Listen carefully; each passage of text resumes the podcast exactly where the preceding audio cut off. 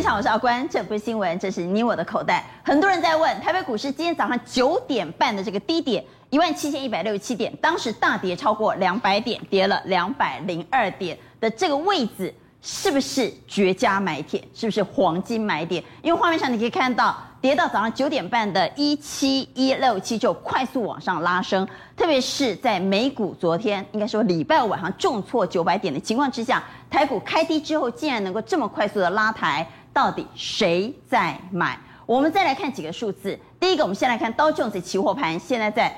呃，盘前盘的表现不错，已经往上反弹了一百三十四点，刚刚一度大涨超过两百点。欧洲呢，特别是德国股市，目前也是反弹的，上涨了九十五点。而台指期现虽然反弹，但反弹的力道似乎不太够啊，所以此时此刻我们录影时间是在晚上的六点三十二分。刚刚看到六点三十二分的美股期货盘以及欧洲股市，那么现在看的是台股期货，目前是上涨十五点，所以我们要问。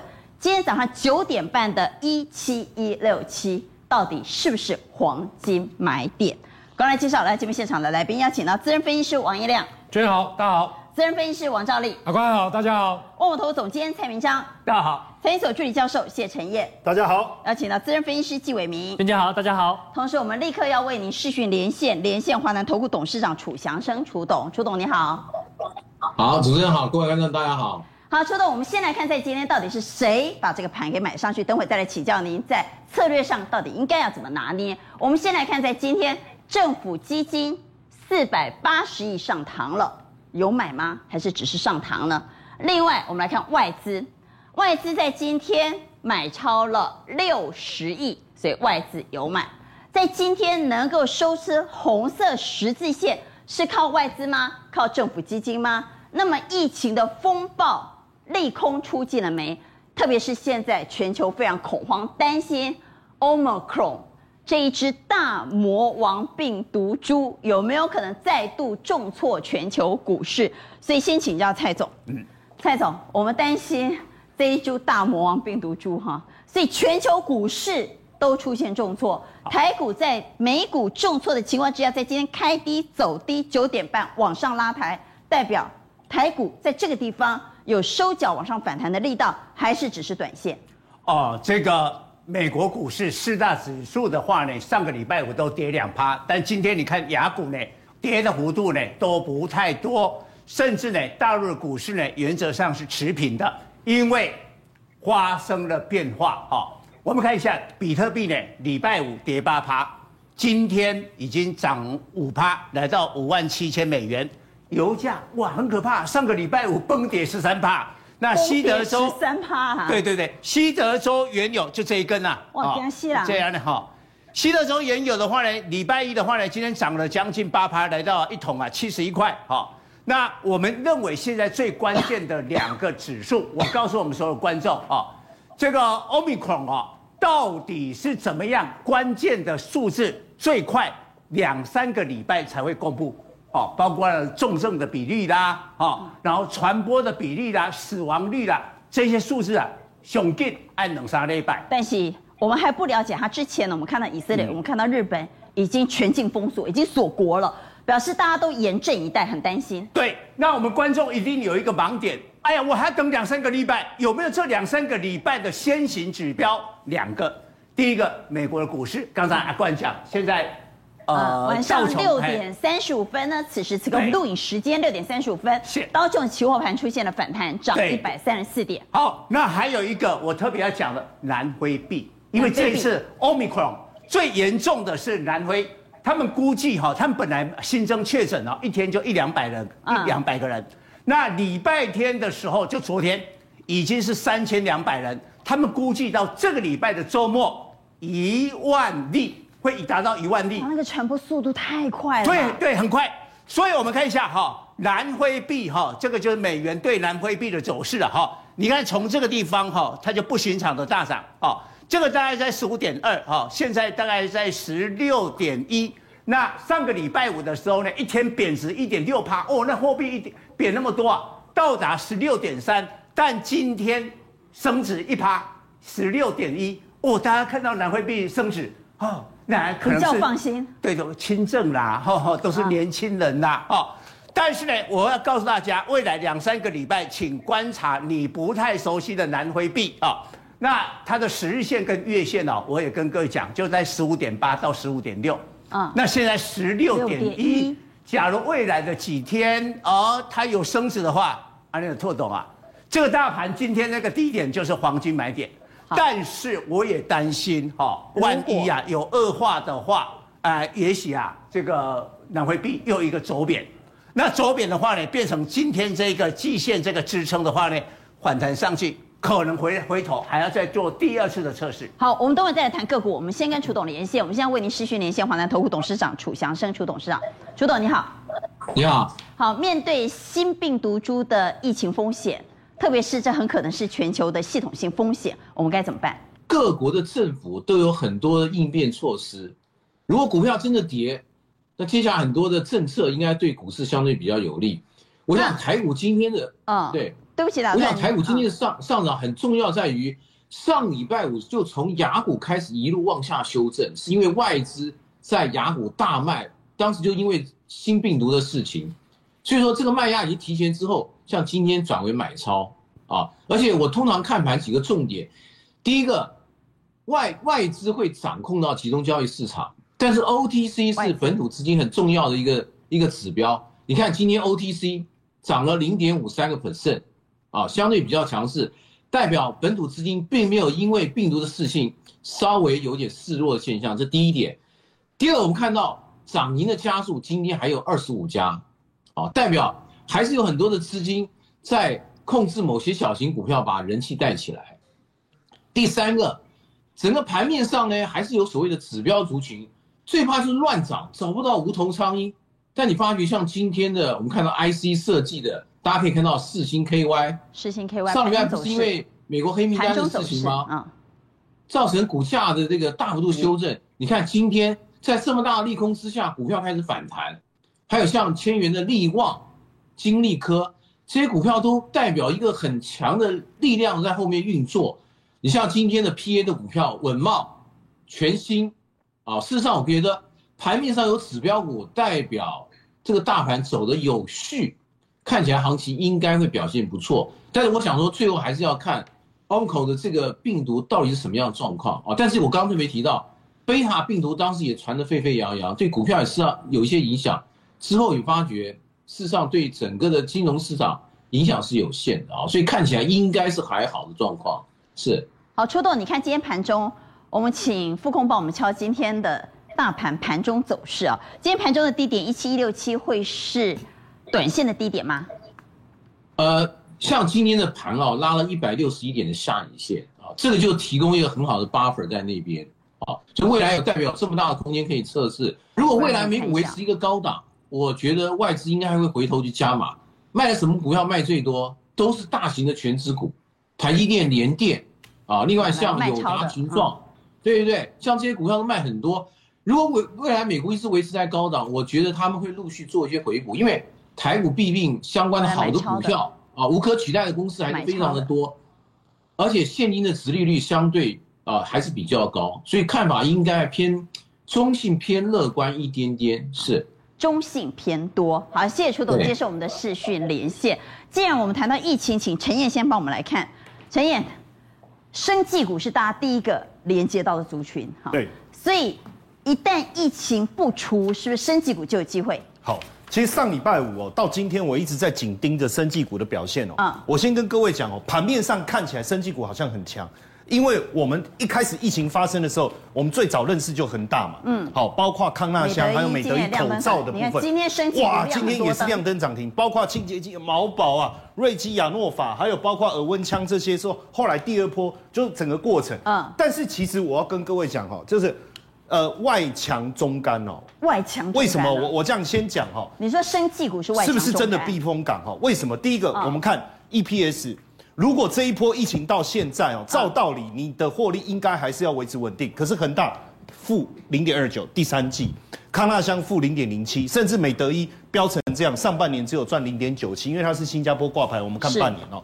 然后像乐印，后来不是大家都说哇，耳温枪要普及，也还是亏零点零二哦，甚至这个优胜也只有赚零点一七。所以整体来看哦，尤其是我们从线图哈，因为今天看起来很强嘛，然后为什么突然之间大家又会好像突然之间蜂拥进生技股？因为担心 Omicron 啊，这是第一个，对不对？而且还有一个，大家会觉得说，哇，恒大怎么跌这么多啊，变这么便宜啊？哇，这个是口罩的哦，哦，不是那个房地产的哦。然后康纳香也是，你看股价这么便宜，我觉得目前第一个当然就是。这个变异变变病毒变种的关系，另外一个我觉得大家看到的是价格便宜，但是是不是真的可行？我要再跟各位讲，这可不可以抢短？千万不要，为什么？不要啊！因为生技股并没有像过去一样全面性的上涨，没有全面性，就是只有我们列出来的这几个表现特别好而已哦，特别好而已哦。好，我我举个过去的历史给各位看一下哈，这个哈，当然感谢我们兆利友情的赞助哈，这个提供了这份资料给我们哈。因为特别，他说一定要提他，不然等下会揍。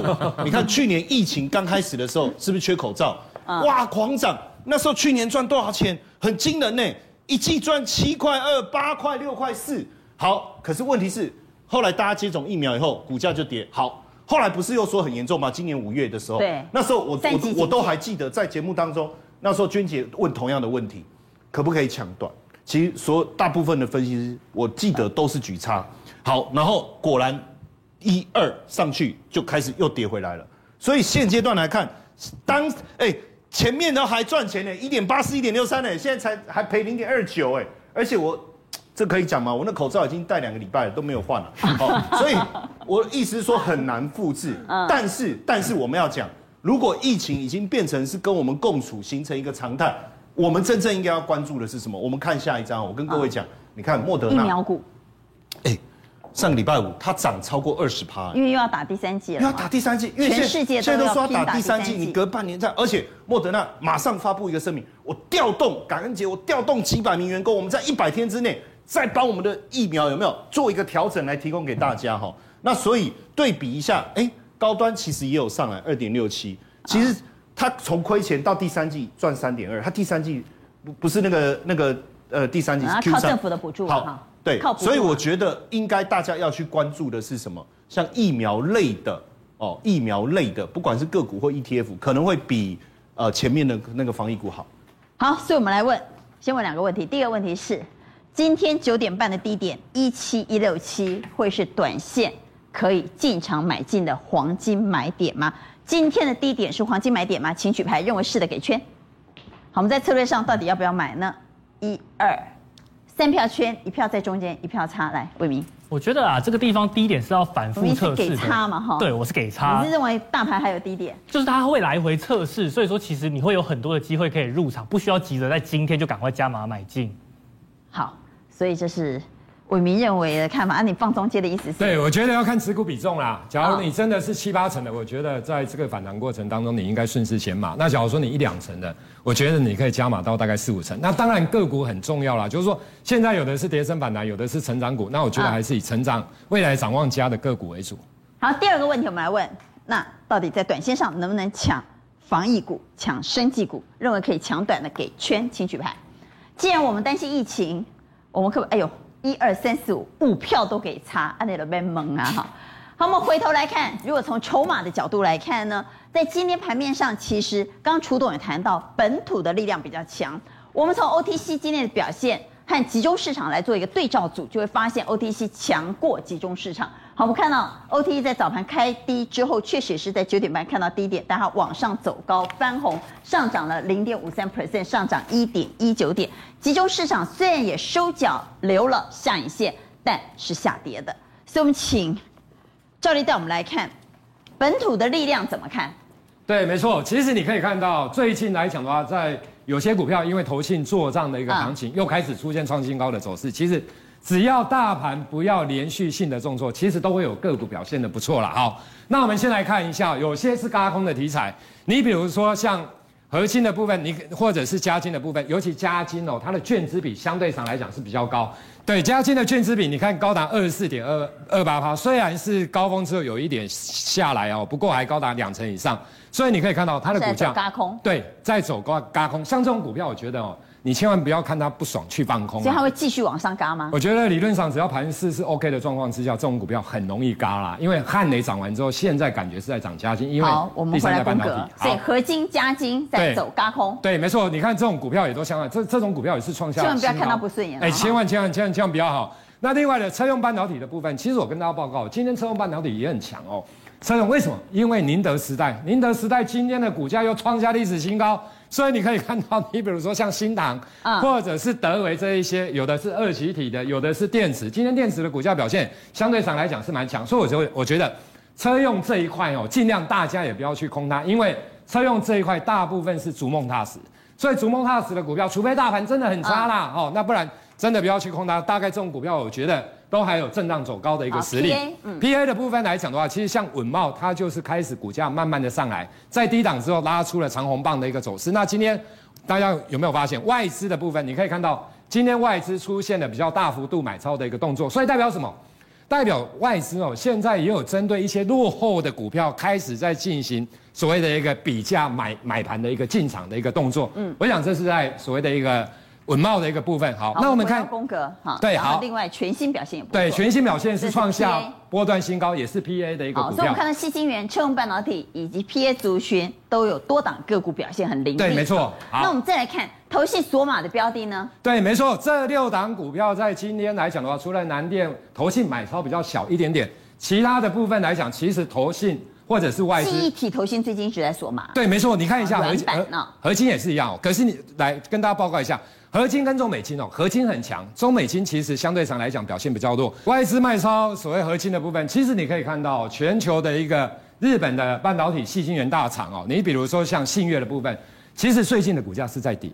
那你盛高的这个是全球最大的哦，那第三大的全球第三大的盛高，其实你看一下，其实股价也在跌。可是只有我们台湾对台湾真的很一枝独秀，一枝独秀。当然，我们有时候评价的部分，就是说你稍微也要看一下国外的，国际的脉动，一个是第一大，一个是第三大，所以追价有风险。对，假如你要去追，我觉得有风险。所以你看，中美金是环球金也是相同的状况，是回档修正。可是合金或台盛科，因为这个筹码，合金应该是嘎空嘛？对啦，我刚刚有提到，就是嘎空，那筹码相对上来讲比较，所以形成这样的一个走势，我觉得不要去追了哈。那当然更不要去空这种股票。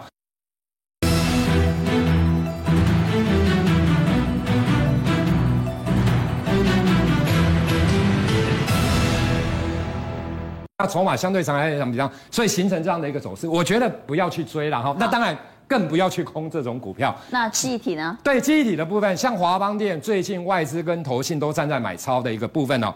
那南亚科的部分，其实最近也有法人在买。那好，其实我个人觉得，假如说就记忆体的一个角度来看的话，其实利基型的记忆体跟 NOR Flash 相对上来讲会是比较好。那刚刚所提到车用的部分，因为很多的 NOR Flash 用在所谓车用。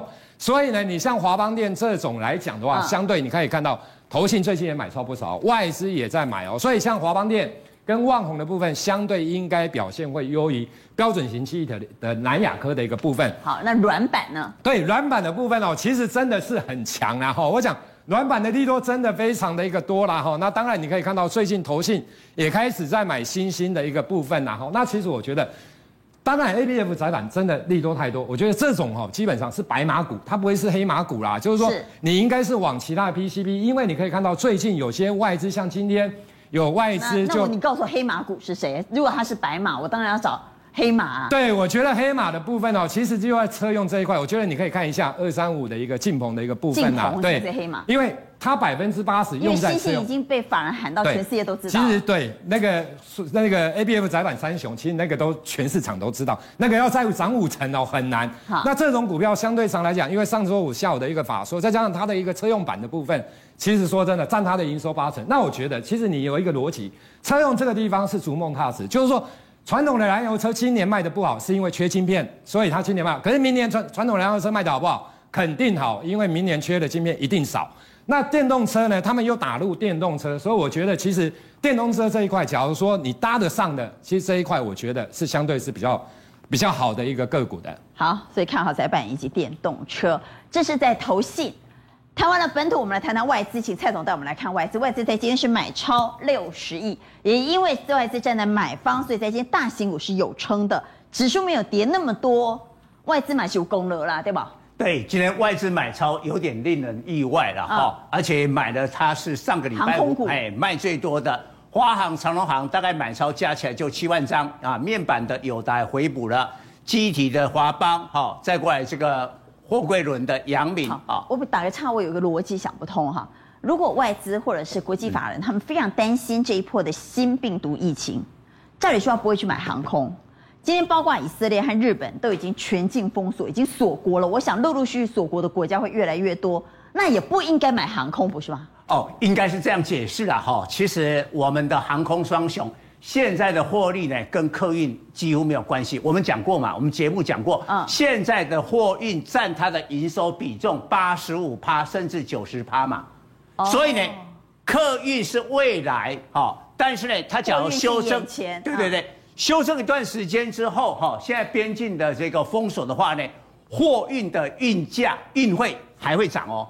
哦哦，机场那个整个呃，就运价一定会涨。对对，货运运价会涨，所以它等于套了一个短线的这个价差了。哈，不过我觉得台股今天呢、啊，真正的我们看啊、呃，这个虚机哦，一个正面的现象，你看哦，没有这一支病毒以前呢。高价的电子谁第一个下来？股王 CDKY 本益比太高，再过来四星 KY 本益比太高，再过来台积电跌破跌破六百块，哇，殖利率啊被十年期公债的殖利率啊给啊追上来，后来啊莲花科啊回撤一千块等等，今天你有没有发现他们都稳住了？正规金撑盘了。对，好，但是呢，我们看下一个，我觉得这一次哈，Omicron 这一支病毒哈，真正的机会不是在生计，刚才陈燕讲对。应该是各国的封锁之后，哦，供应链的短缺扩大的，这个会受惠，因为你看现在不日本哦，日本现在所有全球的旅客全部啊禁止入境，锁国了嘛？对，然后啊很多大的国家像澳洲也跟进，好，然后俄罗斯即将宣布，所以啊现在等美国，美国一宣布以后，哇，管你啊，我们看一下哈，大家又锁住了。今天中国的最大货柜轮中远海控拉到涨停板啊。哎、欸，我们的长荣啊，阳明只有涨一趴，它涨停板呢？为什么？因为运价又要涨了。中国明年二月底啊，要北京冬奥，哎、欸，绝对不能再欧米孔给给疫情起来哎，所以它所有的港口现在要加强怎么样封锁？那一封锁啊，我们我们我们节目讲过嘛，五六月那时候深圳的盐田港不是有一个疫情吗？是，一封锁了以后，那个运价飙上去嘛，因为塞港嘛、哦。对，所以我们看二六零三的长龙哦。因为跟中远航空的走势啊，在那那一次是差不多。我们看它 K 线啊，我们看 K 线时间拉长啊，二三三是在七月初呢，就是盐田港疫情而封锁，运价飙上去的时候，中远海空创高价，然后我们的货柜三雄像长隆也创下高价。那全球十大货柜港有七个是中国哎，那时候只有一个盐田港哎，现在缴七个港口全部啊。管理封锁的时候不得了，那个运价会怎么样？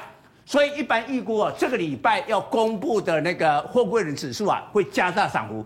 所以中远航空啊，今天就在大陆股市里面一直对啊，尾盘尾盘攻上涨停的啊，这个涨停的时候我们已经收盘了啦。哦、我们台股的货柜三雄的收盘，所以啊，这个明天要注意到这个变化。好，所以对疫情的恐慌。不是去抢买防疫股，反而应该去买航运股吗？如果从过去的历史经验来看，之前疫情越严峻，航运涨得越凶。所以，如果我们是担心疫情有可能影响到盘面，是不是反而应该去买航运股呢？各位怎么看航运股？请举牌。一二三四票圈，照例给叉。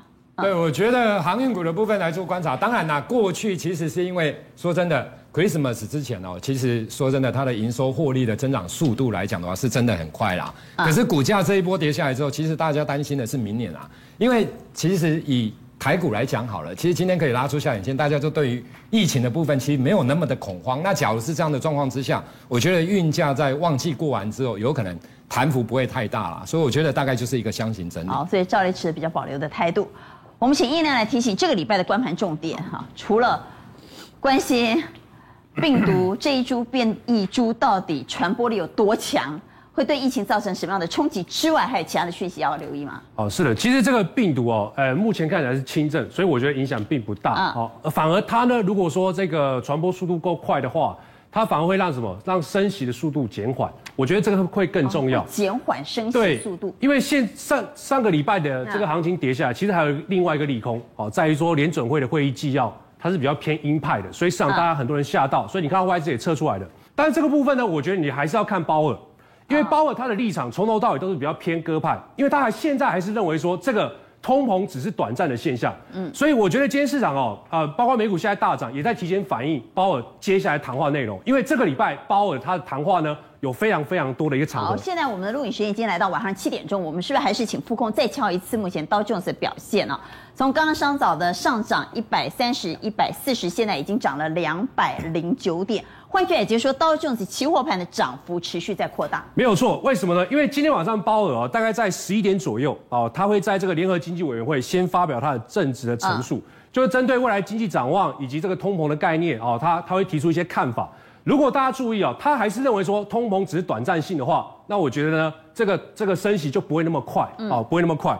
然后呢，就就算他这个地方没有讲，他可能在四点零五分的时候，在这个。纽纽联储的这个创新大会上，因为他是开幕词嘛，可能也会提到。那接下来呢，包括在礼拜二、礼拜三啊，他还是一样要做这个证词的发表陈述。所以我觉得他应该会为他的政策啊偏鸽派的一个说法继续的再做一个支撑哦。那另外最重要在哪里？最重要在这个礼拜四，礼拜四凌晨三点呢，美联储要发布这个所谓的景景气合皮书。合皮书，那这个部分就会确定。哦，这个通膨到底影响多大？那未来升息速速度会怎么样啊？我觉得目前来讲呢，以他的立场来讲还是偏鸽，所以我觉得呃危机应该是解除了，所以不排除升息的速度会减缓。好，谈完了整个大趋势之后，我们从产业面的角度来谈。首先，我们来谈的是三星现在不断的挖台积电的墙角，怎么做观察？三星的企图心这么强，真的会影响到我们台积电吗？三星大挖台积电墙角。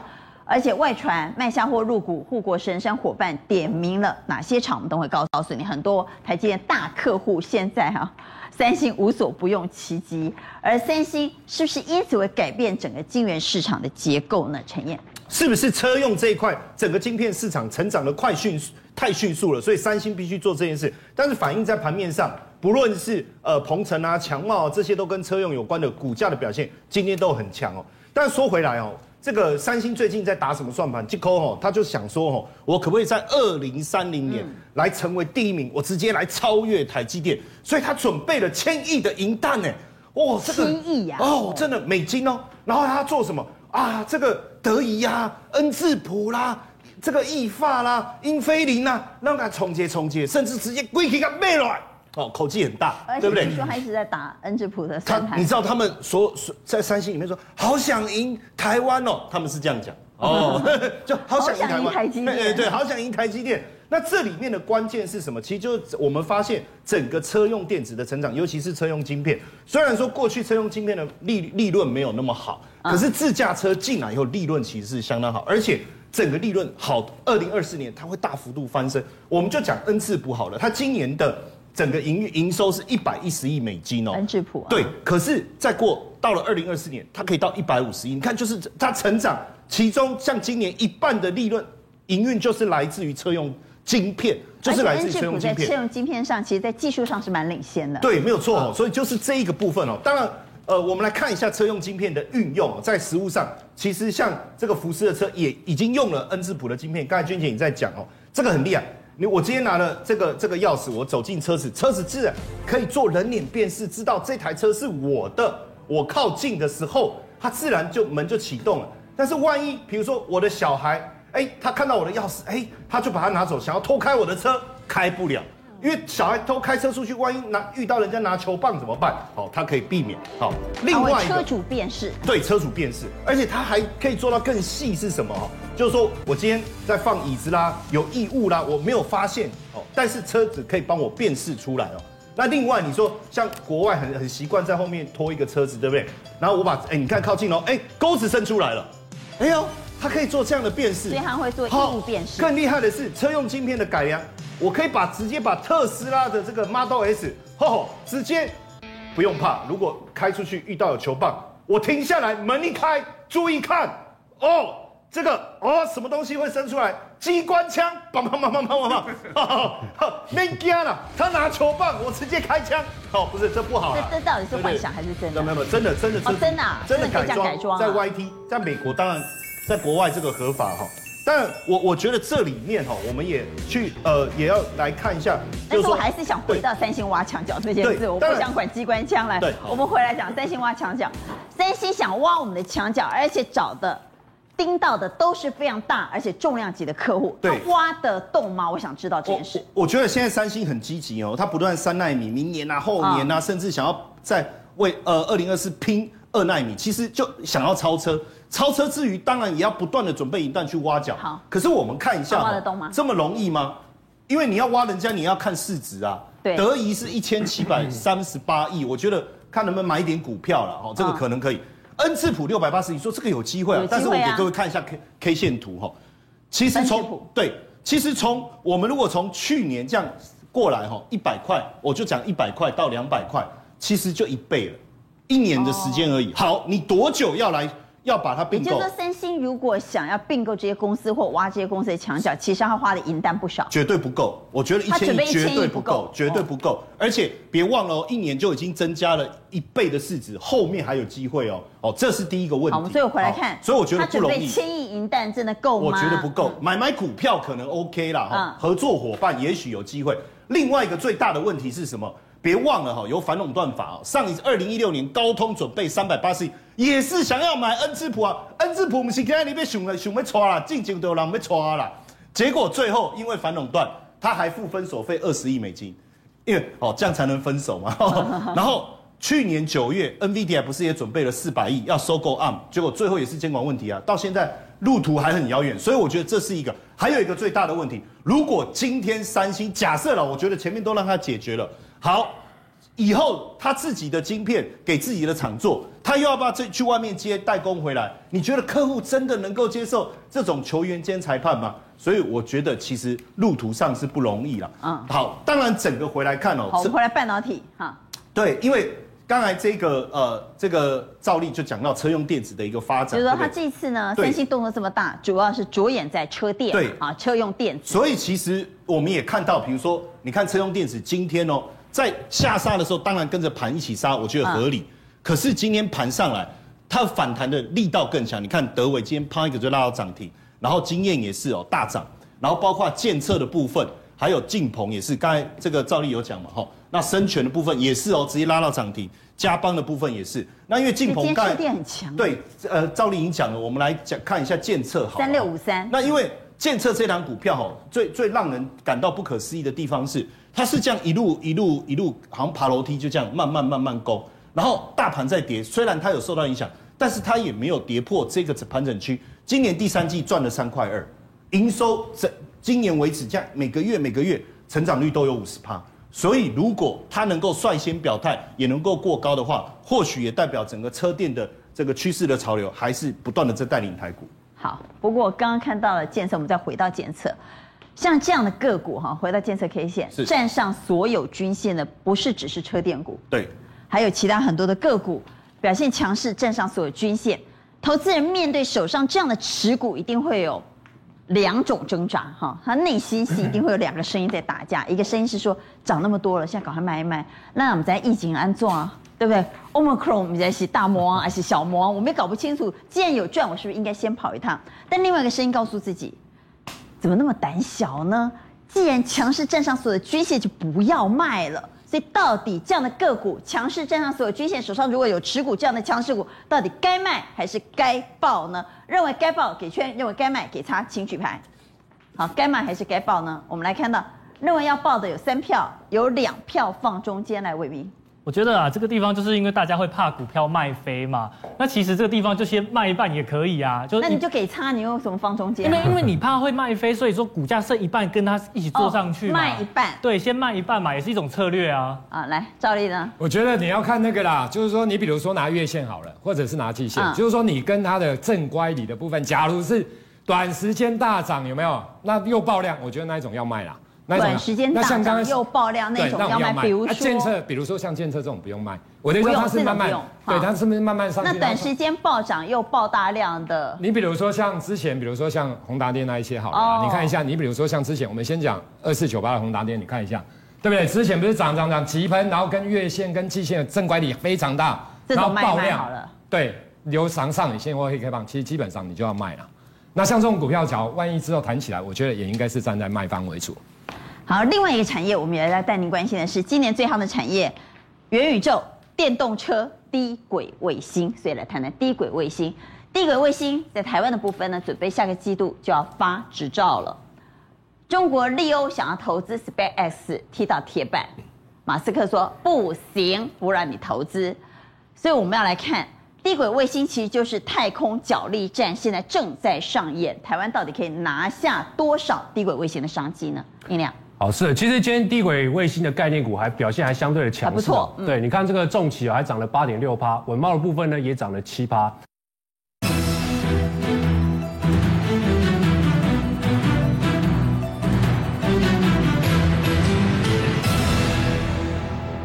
其实今天地轨卫星的概念股还表现还相对的强势，不错。嗯、对，你看这个重骑还涨了八点六趴，稳懋的部分呢也涨了七趴。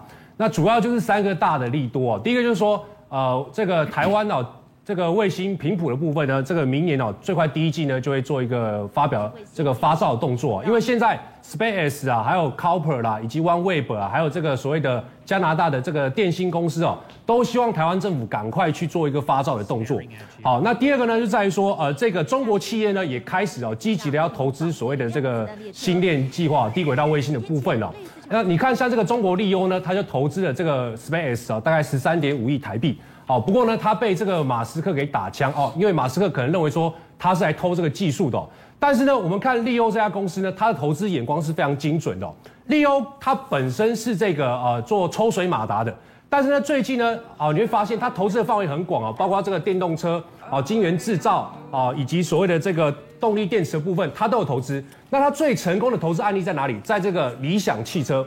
理想汽车啊，它投资了四点五亿人民币。那理想汽车在二零二零年七月上市之后呢，它的账面的这个盈余哦，高达多少？九十亿人民币哦，等于说它获利将近快这个二十倍左右哦。好，所以它的投资眼光是非常精准的。它现在看好低轨道卫星，就代表说这个产业它的的确确有这个所谓的爆发力道。那除此之外呢，中国的这个呃卫星网络集团呢，它也准备要打一点三万颗的卫星到这个太空上哦。大家可以看这张图哦。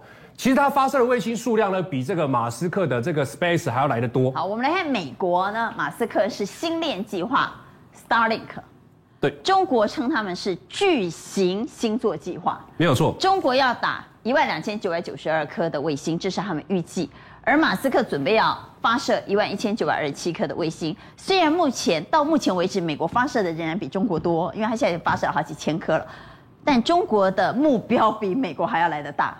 对，没有错。但是因为美国还有其他家，其实不止那些啊，像波音等等。Cooper 嘛，对不对？它发射三千两百三十六颗哈，所以当然这两家公司加起来就会比中国的巨型星座计划来得多。来多。所以目前市场预估了，二零二九年这个市占率来看呢，美国还是排名第一哦，美国大概八点七八左右，中国只有三点三。那，但是呢，我们可以发现到，就是说中国现在它也想要布局的原因在哪里？第一个当然就是说，在未来的这个市占率来看呢，它不想输美国太惨。哦，第二个就是在说，其实呢，这个低轨道卫星哦发射的成本呢，比这个中国纯粹只是去布建五 G 这个小型机台的来成本来讲来得更低，因为中国现在预计哦八年要投入一点二兆人民币要盖这个所谓的五 G 小型基地台，但是呢，马斯克哦这个二零二七年可能比中国早一年，他就已经有一点二万颗的卫星在这个轨道上了。所以呢，它会发展出什么所谓的六 G 哦，六 G 就是低轨道卫星加所谓的五 G 小型基地台。那因为中国加入进来之后呢，所以很多低轨道卫星，我觉得商机未来会更大。好，所以请英亮带我们来看低轨道卫星。既然未来的市场会这么大，我们应该怎么样去找有投资价值的，特别是有商机的一些个股？简单来讲哦，分为四个区块哦，一个是在地面制造设备，一个卫星制造，另外一个发射服务跟卫星服务啊，这个是中华电信那些股票，股票也比较不容易涨，我们就不要看。啊这个呢，Space 等等啊，我们也吃不到，主要吃的是这两块。吃到的是什么？地面制造跟卫星制造。卫星制造。好，那这个区块很多股票。那目前来讲，我觉得盘面资金比较比较可以吸引到市场资金进来的，大概有两个区块。我们看下一张哦。第一个呢，就是天线概念股，你往这个方向去找，因为只有三档股票而已。对，第一个森达科，你看最近已经涨了一百八十趴。华域的部分呢，它是全球最大的 WiFi 天线厂，它已经涨了一百三十八趴。那目前位阶比较低的是谁？是六二八四的嘉邦啊，我觉得这个还有机会，因为它明年新厂会投产，对对，明年会加入啊，所以 WiFi 六天线呢，这个成长可期。再来呢，第二个要看什么？看逆势独强的新电概念股，因为最近有利空，可是利空不跌，代表什么意思？它筹码够强。第一个，你看重旗，重旗呢，因为它的 WiFi 路由器打入 Space，所以今天股价也是大涨。然后你看它这个，我上个礼拜一来这个地方跟大家讲的这个六一九零万万泰科，哎、嗯，今天还在涨，有没有？还在创新高。好，好，这我就不多讲了。再来呢，就看什么？合情控，因为合情控的 WiFi 六路由器呢，需求量也是大增。那我们看它合情控的部分，跟这个我上礼拜讲的万泰科，我们把筹码上做个比较，做个比较，哦，你就会发现为什么我会看好它哦。第一个，我上礼拜为什么要跟各位讲说你要注意这个万泰科？因为买卖加速差为负，代表整理过程当中筹码落入少数人手里，对不对？嗯、然后第二个呢，你看一下哦，这个龙券的部分，当时这个地方有券单哦。我一直跟各位讲，N 型上攻的股票不要去放空，哎，结果还是一堆人去空，空完之后怎么办？它继续拉，等于说这边走嘎空。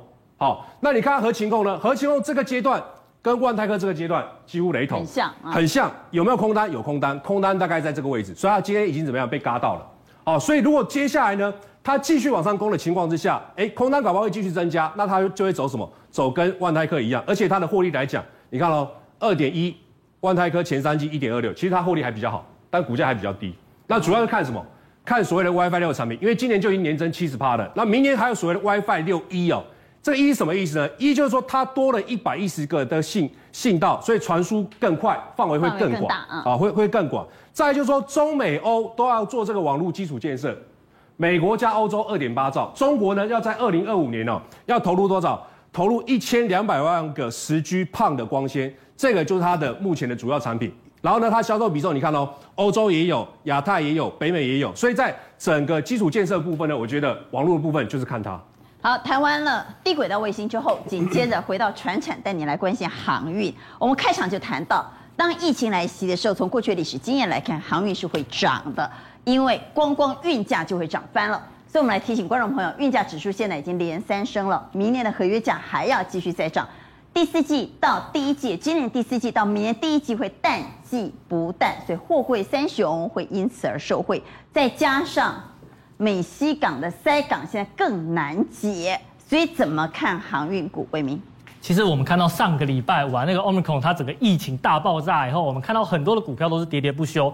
但是这个地方我们看到周末了，哎，各国的防疫措施又升级了，日本全面锁国，哎，那其实我们会看到在这个地方货运啊、海运这些塞港的状况一直没有缓解。那大家害怕什么？害怕这个缺工啊的情形又再度重演，所以整个运价是居高不下。所以我们可以看到今天货柜航运啊，他们的股价相对的比较强势，是撑盘的要角。那另外我们可以看到说，像是哎嘉里大荣，还有宅配通这些东西比较像是防疫概念股。那我觉得这个东西就跟陈燕刚才讲的很像啊。我觉得这个东西大家都已经看过很多次了，每次疫情来就一直喷一直喷，然后呢你会发现它喷的越来越少。哎，以前喷五根，现在喷两根啊，这次会喷几根不知道。所以我认为啊，以这种陆地上面的运输，都还是大家先看到黑影就开枪，那还是少碰为妙啦。不过啊，我们看到货柜航运的部分，你还是觉得海运会比较好。我我还是觉得海运会比较好，因为我们看到其实回顾一下过去的疫情趋势，大家可以看一下，其实啊，今年的一到五月，全球的疫情是有在慢慢升温上去的哦。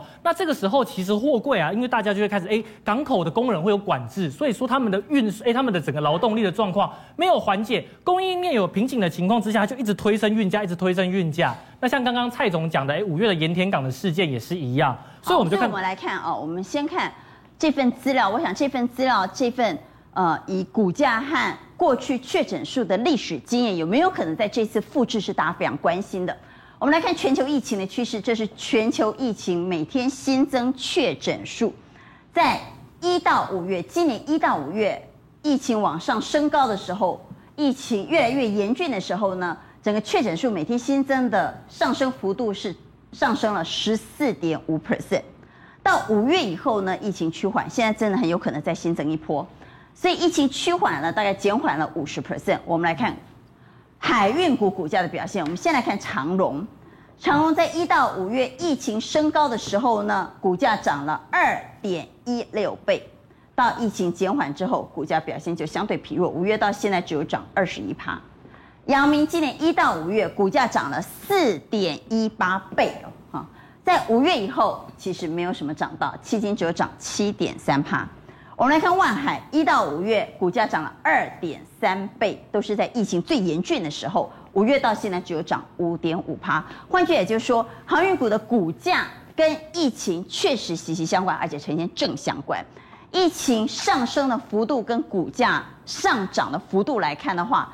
股价表现是比疫情还要来的激烈哦。对，没有错。这是过去的历史经验。那刚刚谈到的运价，也来看一下运价。对，所以现在其实大家就在想说，哎，这次运价会不会跟上次一样，哎，一起这样子涨上去？那我们看到啊，其实 SCFI 运价指数已经连续三个礼拜止跌回升。那在上个礼拜啊，涨幅已经来到了一点零三 percent。那我们看到，其实上个礼拜有跟大家分享过，就是东南亚的航线，其实塞港非常严重，所以运价指数在这个礼拜表现特别的好，涨幅居然啊来到了零，哎，它的涨幅创下新高。那已经来到了一千一百多美元。那另外我们看到散装航运的部分，其实不管是 BDI 指数啊，还是 BPI 啊，就是我们说的海峡型指数，还是巴拿马型指数，都是在上涨的。所以其实我们看到整个货柜航运和散装航运的运价都持续在推升的情况之下，哎，那当然营收在未来一段时间的表现也会相当不错。那我们啊这个地方看到货柜航运，我们用它前三季的 EPS 去乘上它去年的股价配息率，我们可以算出它目前的殖利率是十二点六 percent。那像阳明的部分，用同样的算法，它的殖利率，如果加上第四季会更高吗？加上第四季一定会更高。一定会更高，所以光光用前三季和去年配息率来计算，它的殖利率都已经高达十二点六了，没有错。那如果再把第四季的获利数字加进去，可能会更高。对，没有错。所以我们看到阳明也是一样，非常的高。那万海的话，对，十四点九 percent，万海只有九点三 percent。所以我们九点三也很厉害，也算是很高了啦。以前三季来看，嗯，那我们说殖利率它其实就是一个题材，因为今天有很多寿险资金，他们是喜欢去买高殖利率的个股。所以从殖利率的角度来看。看从运价的角度来看，航运股这里可以买了。我认为这个地方啊，它在，因为它已经整理了很长的一段时间。那我认为，如果这个地方股价出现了一个比较强势的突破，那当然是一个比较好的。突破怎样才能买？那突破这个位置就可以买吗？还是还要？还不行不行，它要突破这个地方，这个底线要上去，没有错。哦，对对对。平台整理区的话，你认为可以买进？对，我认为可以去追的。万海的话，我认为比较弱哎，对，因为它比较弱势，因为毕竟它的塞港问题没有像长荣跟阳明有专属港口，所以说啊，我认为它就是大家比较先先闪一边啦，我们还是先看长荣跟阳明。长荣跟阳明，好，但高殖利率的题材不独在航运有，钢铁也有，钢铁也有。那我们看到像是中鸿用一样的算法，它前三季的殖利率也来到八点八 percent，那中钢也是一样八点八 percent，那我们还有看到像是做驱动 IC 的，哎，它有十一点八 percent。不过电子股里头也有也会有高值率的，不过这个地方为什么高值利率？哎，我们看殖利率的部分，我们说它是一个题材。那题材最终的目的就是要去看筹码，大户愿不愿意买单。嗯，所以我们为什么刚刚会说货柜行业大家可以留意，是因为它的大户持股是在增加，持股是增加的。对，那我们看到阳明也是一样，都还在持续增加。但是我们看到万海就没有，所以为什么？所以你认为万海可以先观察一下？对，先观察一下。那我们看到像钢铁股的部分，哎，这个地方稍微出现了一点点，可是跟过去一段时间相比，真的它还很低。那另外像是中钢的部分，哎，它是一路的在下降。那我们再看到驱动 IC 的部分，它也是一路下降。所以为什么我们会说，对你反而觉得，如果要选高值利率，选海运的长期？没有错，就是我们搭配值利率跟筹码的关系来去判断我们怎么挑。